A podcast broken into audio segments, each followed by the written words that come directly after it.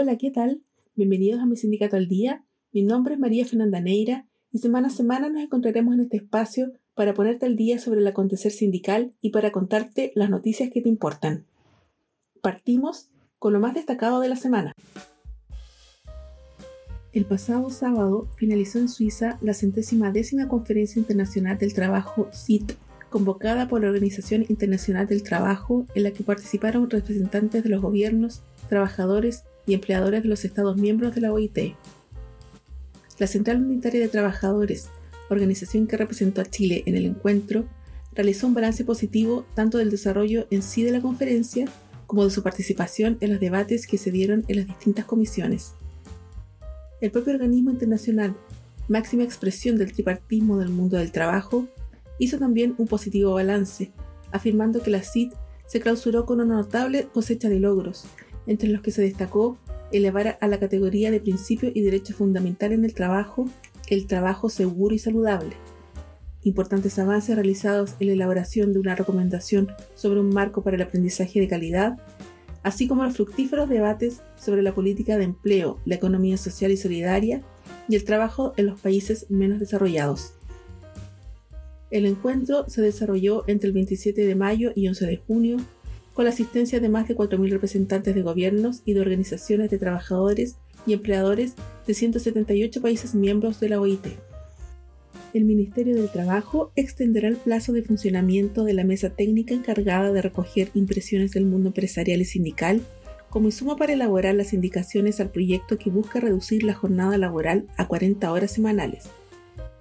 Así lo confirmó la titular de la cartera Janet Jara, quien dio cuenta de los avances de esta instancia, que comenzó a sesionar el pasado lunes y donde han participado agrupaciones sindicales como la Coordinadora por 40 Horas y gremios como una pyme. La secretaria de Estado afirmó que, por la cantidad de solicitudes recibidas, tendrán que extender el plazo original que vencía el próximo 24 de junio. La fecha de término de la mesa técnica no está definida y se va a determinar en función de la cantidad de solicitudes para participar. La Federación de Trabajadores del Cobre, FTC, no descarta un paro nacional para exigir a Codelco un plan de inversión y modernización de la planta Ventanas, la que ha sido objeto de cuestionamientos tras los recientes episodios de contaminación en Quintero y Puchuncaví.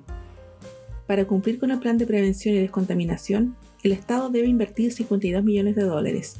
Así lo señaló la ministra de Minería Marcela Hernando en la Comisión de Minería de la Cámara de Diputados y Diputadas.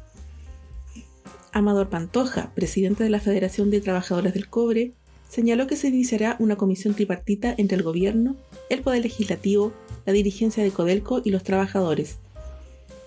Por su parte, durante la jornada de este miércoles, trabajadores de Codelco llegaron desde las diferentes ciudades del país y marcharon en el perímetro del Congreso Nacional ante la amenaza del cierre de la división Ventanas.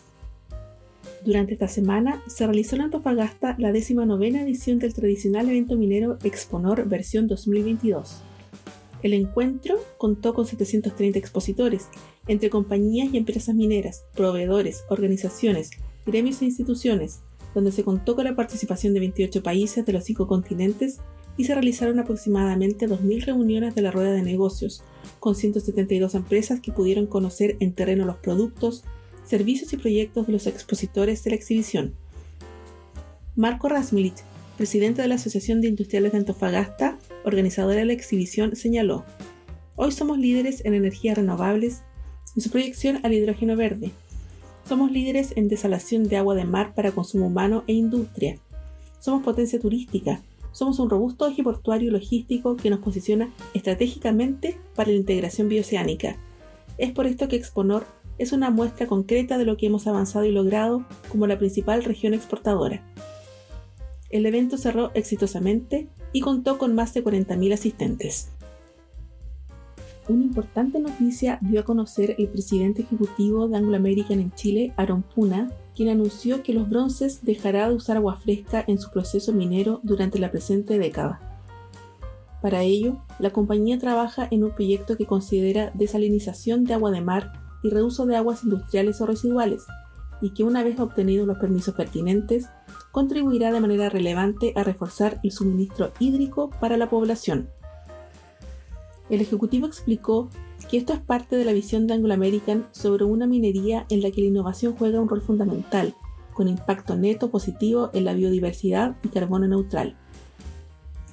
La realidad es que esperamos que a finales de esta década ya no utilicemos agua fresca y vemos un futuro en el cual se desalinice el agua no para ser utilizada en las operaciones, sino que en definitiva para intercambiarla con la comunidad y cumplir nuevamente con uno de nuestros objetivos de privilegiar el uso de todo el agua fresca para el consumo humano, agregó Aaron Puna.